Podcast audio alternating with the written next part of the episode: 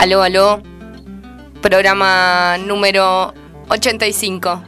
Creo que hubo un mundial, ¿o no? No. Ah. Tengo el dato desfasado, pero bueno, para corregirme los errores está conmigo Josefina Arbilla. ¿Cómo estás, José? Hola, buenas tardes, ¿cómo andan? Josefina Arbilla, que la escucharon, ya con deporte, nos ha venido hoy a... Ya está, a sumarse al plantel de manera presencial. ¿Cómo estás, José? Todo muy bien, acá andamos, con un poco de frío. Sí, estos días la verdad que han estado... Estuvieron primaverales y de pronto vino la oleada de frío. Che, tenemos una baja anunciada hace unos minutos en el programa. Darío dice que quizás ha visto a alguien que posiblemente sea positivo en COVID, así que va a salir de manera virtual, ya les voy avisando. Para, para adelantarles, encima íbamos a hacer la realidad virtual acá, íbamos a hacer realidad virtual. Sí. No quiero perder eso. Bueno. Lo va supuestamente lo va a traer porque tenemos que jugar realidad virtual en vivo. Muy bueno. No sé si tuvieron la experiencia. Bueno, otro mundo. Eh, programa número 85. Vamos a tener tecnotendencias tipo 20-30 horas. Y ahora en unos minutos vamos a conversar con Josefina eh, de deporte. Y después tenemos cannabis autocultivo que les vengo con una doble columna porque hay mucha información para comentarles. Ya saben que está en debate el proyecto sobre la regulación del cannabis medicinal industrial y del, cáñamo industrial. Además, eh, bueno, hoy se cumplen cinco meses sin Tehuel, sigue la búsqueda y, y la demanda de las organizaciones sociales y también de la familia para saber dónde está Tehuel. Ahora sí, podemos comenzar con deporte. No sé si me quedaba alguna información más, pero se las voy a ir comentando a medida que pase la tarde. Cuando quieras, José. Bueno, eh, como muchos sabrán, el domingo pasado terminó eh, los Juegos Olímpicos de Tokio 2020. Bueno, más 2021, pero lo siguieron llamando Tokio 2020 que se tuvieron que jugar el año pasado, pero con todo esto de la pandemia mundial eh, que afectó a todo el mundo, eh, se tuvo que pasar para un año después y se y comenzó el 22 de julio, pero la ceremonia fue el 23 de julio, una linda ceremonia muy vistosa y que participaron 179 deportistas argentinos estuvieron y como abanderados nuestros últimos campeones olímpicos en vela eh, Santiago Lange y Cecilia Carranza. Sí, eh, tuvo mucha apuesta tecnológica. a mí me encantó eso, como... No Muy bueno, sí.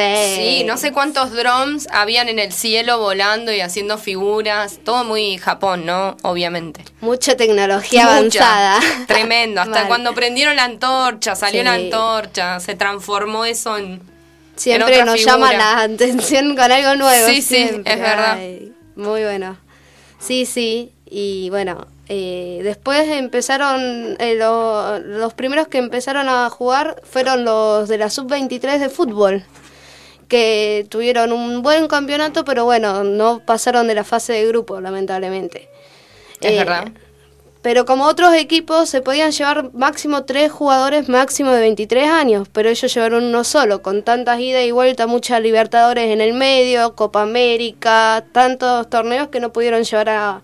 Solo llevaron un arquero de Vélez. Pero... Claro, no pudieron llevar a adultos. Sí, es verdad, creo que te permiten cuánto, tres. Tres. Bien. Brasil llevó dos, tres. Brasil tenía a Dani Alves, Richardson, que esos son de la selección mayor. Totalmente. Me vi la final.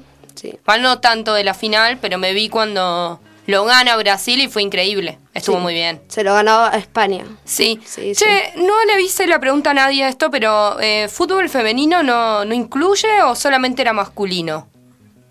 Eh, fútbol femenino hubo. Ah, mira. Sí, sí, juegan. Pero bueno, Argentina no. Ah, no, clasificó. ¿Cómo es? No sé cómo es, pero todavía la ah, selección mujeres no jugó bien, este año. Ahí está. No, me quedó la duda esa. Después de los varones jugaron las mujeres. Bien, bien. Sí, sí. Pero la selección argentina no estuvo esta vez. Bien, bien. Bueno, después estuvo otra campeona olímpica el año, el día que se inauguró, el 23 de julio, Paula Pareto, la judoka rosarina que estuvo en la bandera olímpica, que nos representó como continente americano. Eh, eh, expliquémosles para los que no, no saben la bandera olímpica eh, la llevan un deportista por, por, continente y este año le tocó a, a Paula Pareto representando a América. La primera deportista argentina en la bandera olímpica. ¡Wow! Muy bueno también. Eh, Era como una sorpresa, digamos. No se sabe hasta ese momento. No, no se sabe. Ella y, otro, y todos los otros que llevaron la bandera olímpica eh, ayudaron, eh, estuvieron frente a la batalla del COVID. Ella está, ella hace las residencias, está estudiando, doctor. Mira, claro, para bien, haciendo la carrera de medicina. Le hicieron como un homenaje para que porten la bandera todos los del todos los del los de distintos continentes todos estaban peleando en su país. Mira, adelante. Sí, lo que vi, quienes la izaban eran enfermeros o... Ay, no, no se me viene ahora la... ¿Cómo dice el nombre? De la primera línea, trabajadores de la primera línea, creo que se les ha nombrado así en este tiempo. Eh, eso sí lo vi, que eran enfermeros, médicos, eh, que, se, que se manejan en el transporte. bueno, muy bueno también. Esa idea de poner a trabajadores. Como un tipo homenaje. Totalmente, sí, sí. Muy merecido. Sí. Bueno, la judoka argentina eh, fueron sus últimos Juegos Olímpicos. Eh, se retiró totalmente, no solo de los Juegos Olímpicos, sino de la carrera directamente. Y bueno, solo eh, se pudo llevar un diploma olímpico. No llegó a las medallas esta vez, llegó hasta cuartos y perdió. Pero tuvo muy lindo recibimiento en la Villa Olímpica por todo lo, de la, delegación argentina. Muy querida por todos. pero bueno, eh, después, em, eh, en el handball masculino, eh, los, los chicos tuvieron un buen torneo, pero se enfrentaron contra potencias mundiales como, como Francia, como Alemania, como Brasil, que es una potencia, y no pudieron contra ellos. jugaron muy buenos partidos, pero bueno, no llegaron a, a zona de medallas. Claro. Otra de los de las despedidas en Tokio 2020 fue mm. Luis Escola en básquet masculino, que bueno, el básquet masculino pudieron llegar hasta cuartos, pero perdieron en cuartos contra Australia por 20 puntos y se despidieron a despidieron a Luis Escola que con 40 años eh, llegó hasta este torneo, pero pero se despidió de la selección. El último uno de los últimos de la selección dorada la famosa selección dorada de, de Ginobili y, y, otros. Sí, y otros. Muy bien. sí, sí. El único que me recuerda es Ginobili. Em, bien, no, básquet no vi ninguno. básquet eh, no vi. Y a la que me hubiera encantado, pero la verdad que los horarios, viste que lo hablábamos. Era a la madrugada, fueron todos a la madrugada. Eran medios complicados seguirlos. Sí. A las 4 de la mañana terminó peleando, vi yo por ahí. No, no me digas. Bueno, no, imposible. Muy tarde. Claro. Sí, sí. Eh, pero bueno, los de básquet eh, tuvieron que parar el partido en un momento a lo último. ¿Qué pasó? Porque eh, el equipo contrario, Australia, se paró a aplaudir a Escola. Tanto, todo, si hubiese estado el estadio completo, era una ovación total. Wow. se pararon todos a aplaudirlo, una figura, un genio. Y bueno, no pudo parar, no pudo contener las lágrimas. Total. Tanto que es duro él no pudo parar. Mira, hubo mucho de... de um, hubo mucho de esta actitud compañera también, ¿no? De, de, más allá de estar compitiendo, hubo como estas acciones de, de bueno, abrazar al que compite con vos. Sí. O mucho fair play. ¿Cómo? Fair play, se puede. Ah, eh, buena onda, ah, mucho bien, bien, juego limpio. Ah, ok, eso. Se jugó limpio, muy lindo. Bien. Compañerismo, como vos decís, con otros países, no solo con...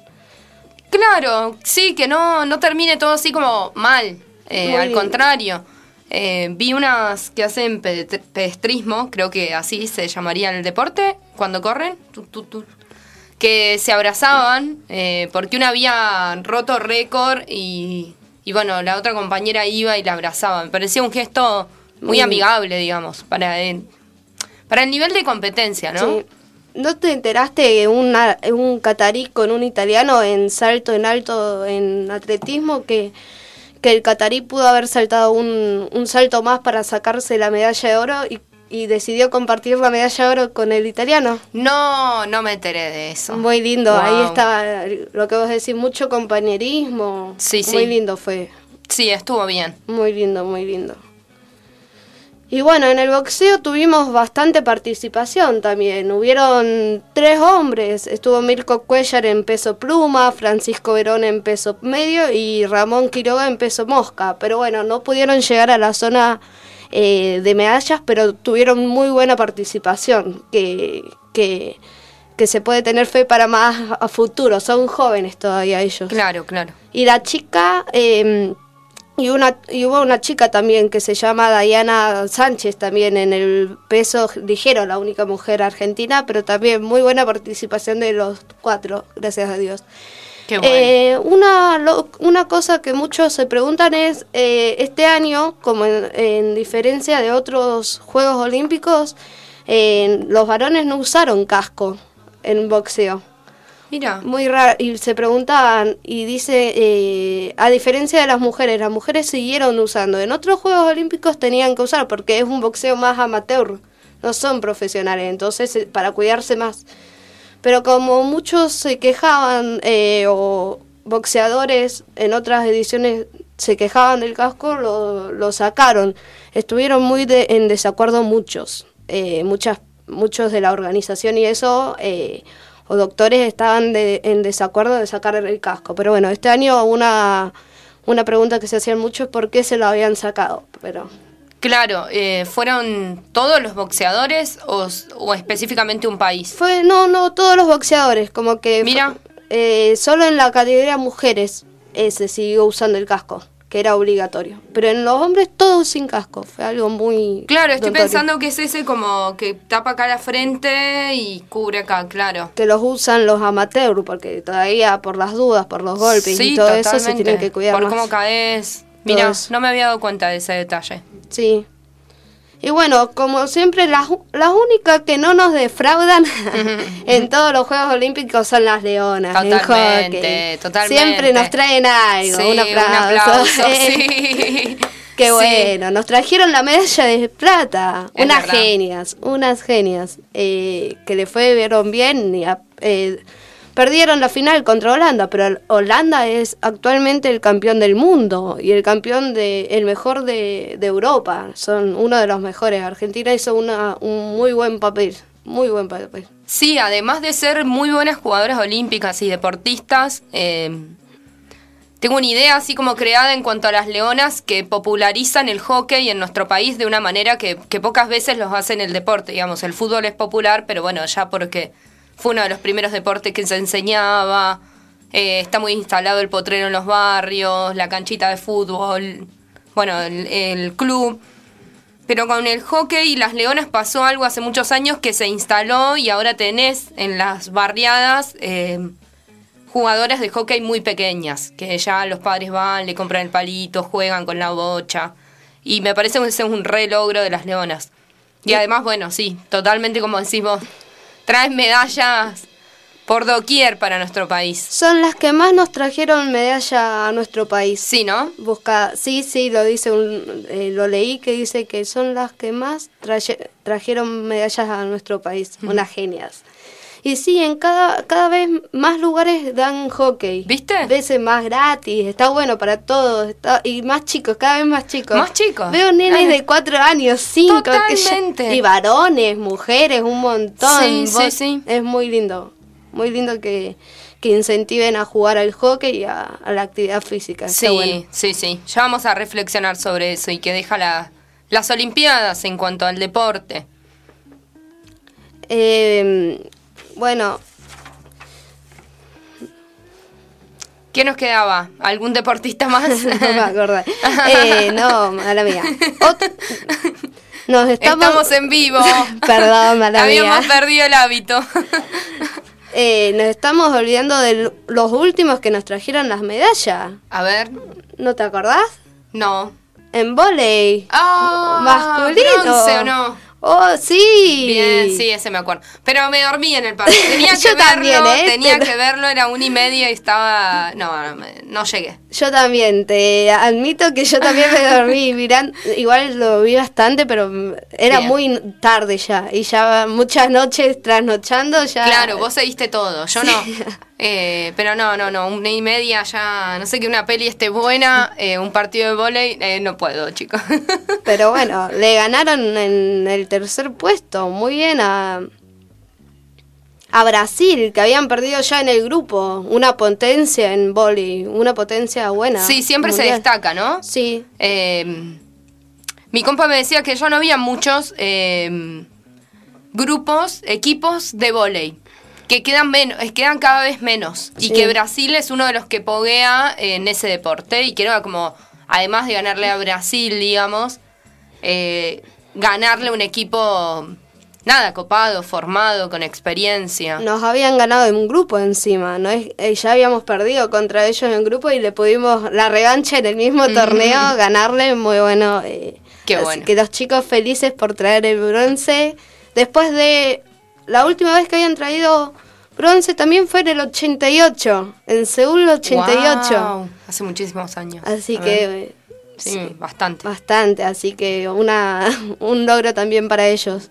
Y me no, me estaba olvidando, Rugby 7, también otra medalla de bronce nos trajeron. Oh, es verdad. Rugby 7, los Pumas nos trajeron medalla de bronce. Perdieron la semi contra Fiji, que después ganó la medalla de, de oro en, en Rugby 7, pero le ganaron a Gran Bretaña. Un partido bastante justo, pero, pero el país se levantó a las 6 de la mañana ya con la primera medalla para Argentina. Muy Bien, buena. qué hermoso. Sí, fue la primera medalla, muy bueno para ellos. Sí. Aunque tuvieron problemas para volver al país, pero ¿Qué pasó? que la- los cupos limitados de los vuelos y que no sé qué, los no. tuvieron por allá No una semana más, no sé cuánto. No me digas, yo pensé que los regresaban.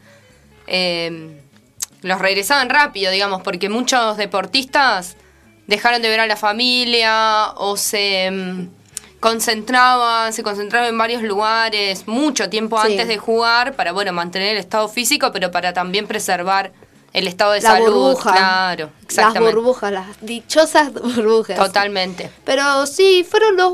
Eh, habrían sido los primeros que se querían volver al país porque estuvieron una semana con eso y después los demás volvieron muy fácil. Bien, bien, bien. sin problemas. Eh, y eso, bueno, Argentina, eh, bueno, eh, en ¿cómo es?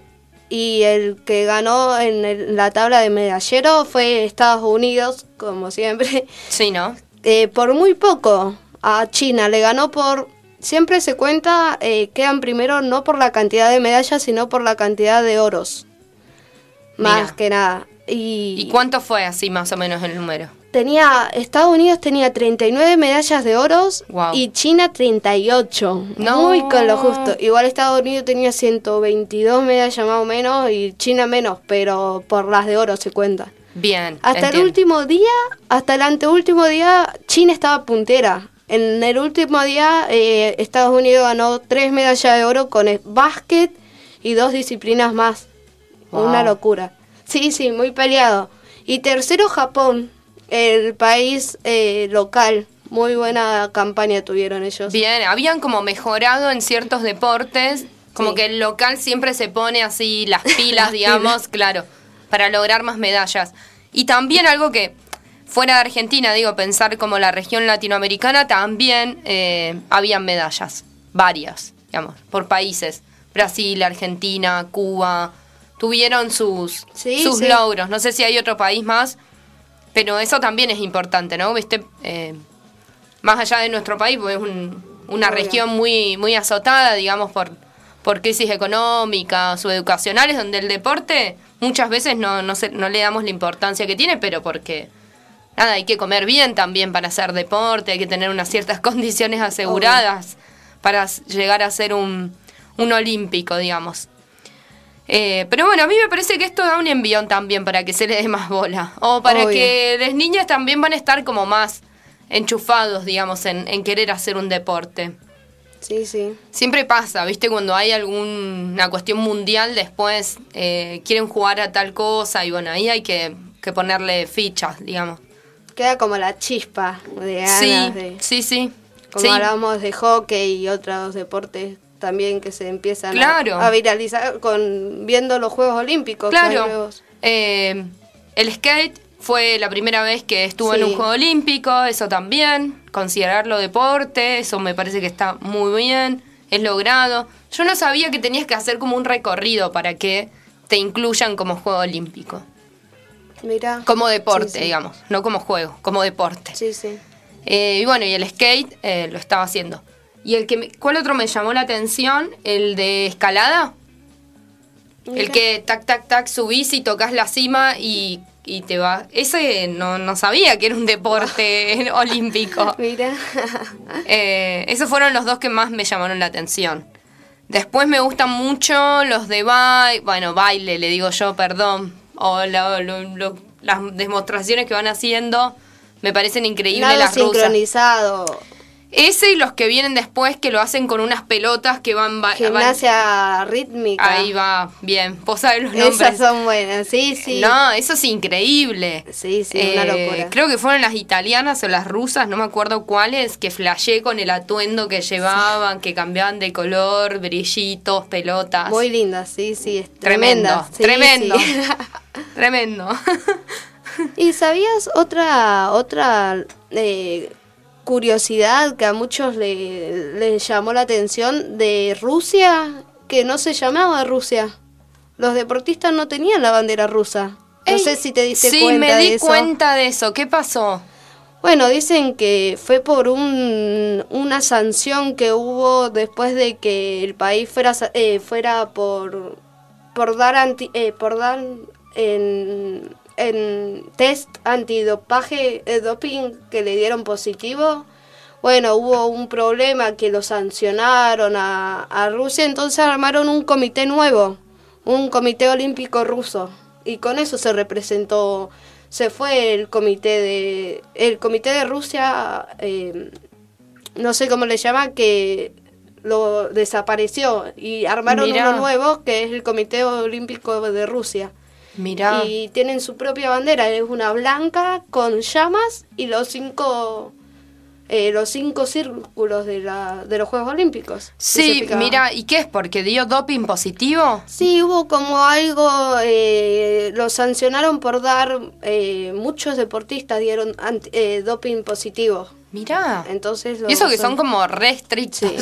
Pero eso pasó hace, si no me equivoco, 2016, por ahí pasó eso. en los últimos quizás. Y los sancionaron. Mirá, ahí está. Y justo que vos decías en Latinoamérica, preguntabas por Brasil, Sí. el mejor posicionado en la- de Latinoamérica fue Brasil, en el puesto en el puesto 12 con 7 oros y misma cifra tuvo Cuba co- en el puesto 14. Bien ahí, Cuba. Muy bien las dos. Sí, sí, sí, muy bien. Y la, la revelación, un- una, una sor- eh, algo sorprendente fue un, un país eh, muy chiquito, el país más pequeño del mundo que se llama San Marino, que co- se colgó su primera medalla de Tokio. Wow. Su primera medalla de los Juegos Olímpicos. Sí. Una novedad tremenda fue esa. y fue de bronce, en, un, en tiro. No sé si escuchaste alguna vez tiro. Sí, lo escuché, pero no lo sé, no lo sigo, no, no lo sigo. Pero así que esa fue una noticia, eh, una algo que llamó la atención. Llevó solo cinco atletas y tres de ellos ganaron medalla. Ah, bueno, bien. San Marino, ¿de qué continente será? Mira. Sabes que ahí se me Yo escapó. lo voy a buscar, yo lo voy a buscar. País de Europa, dice, país en Europa. Mirá, Pero es posta, es re pequeño. dicen que es el más pequeño del mundo. Es un microestado, dice. Rodeado de la zona norte central de Italia. Mirá. Mirá vos. Bueno, San Marino, para ir a conocerlo debe ser hermoso también. muy lindo. Esa fue la sorpresa de los Juegos Olímpicos esta vez. ¿Qué más tenemos para lo que se viene en deporte? Bueno, eh, se viene ahora, ahora, se viene el, los Juegos Paralímpicos, el 24 de agosto, en, el- en la misma ciudad, pero Paralímpico el vein- del 24 de agosto al 5 de septiembre. sí. Hermoso. Van a estar buenísimos, seguro. Y la próxima vez, eh, ¿Van a ser también en el mismo país, ciudad? ¿Cómo es? Que se te toca París, Francia, sería... París 2024. Sí, ¿también los Paralímpicos serían ahí, en ese lugar, o No tienen sé. su propio sorteo? ¿Cómo es? Mm, verdaderamente, me parece que son en el mismo lugar. Bien, bien, Siempre después de los Juegos Olímpicos. bien. Sí, sí. Bueno, y les recordamos a la gente que, a las oyentes, que para, las, para los Paralímpicos son juegos con en el que se incluye los deportistas con otras capacidades. Muy bien, sí. Como los que, eh, como el deporte que nombramos hace no mucho en unos programas atrás. Me acuerdo algo, pero no me acuerdo exactamente el nombre. Golbol. Ahí va. Eh, una vez vi en... Me gusta el programa este que hay, eh, creo que es DT o Deporte TV. Deporte TV, que se ve más en el, en el de aire. Y ahí estaban pasando un partido Mirá. de todo de ellos, de. Qué lindo. Sí. Sí, sí, así que vamos a ver ese deporte y muchos más ahí en los Juegos Paralímpicos. Buenísimo, entonces. Natación y bueno, también otros deportes. Sí. Otros deportes que también van a estar muy buenos. Bueno, ¿nos queda algo más o nos podemos ir ya a un corte? no, nada más. Bueno, Josefina, ¿cómo te has sentido? Muy bien. Rompiendo el- el hielo. sí, sí, muy bueno. Bueno, nos saluda mi madre, dice que tengan un hermoso programa, tremendo, hermoso. Mi madre siempre es una fiel oyente ahí que nos está siguiendo. Nos pueden estar viendo por el canal de YouTube y si no a través de la página web o descargándote la aplicación. Antes de irnos, llegaba una info también de la UTT eh, Regional Patagonia. Ahora se las voy a pasar a compartir. La UTT eh, nos cuenta eh, desde Chubut, ¿no?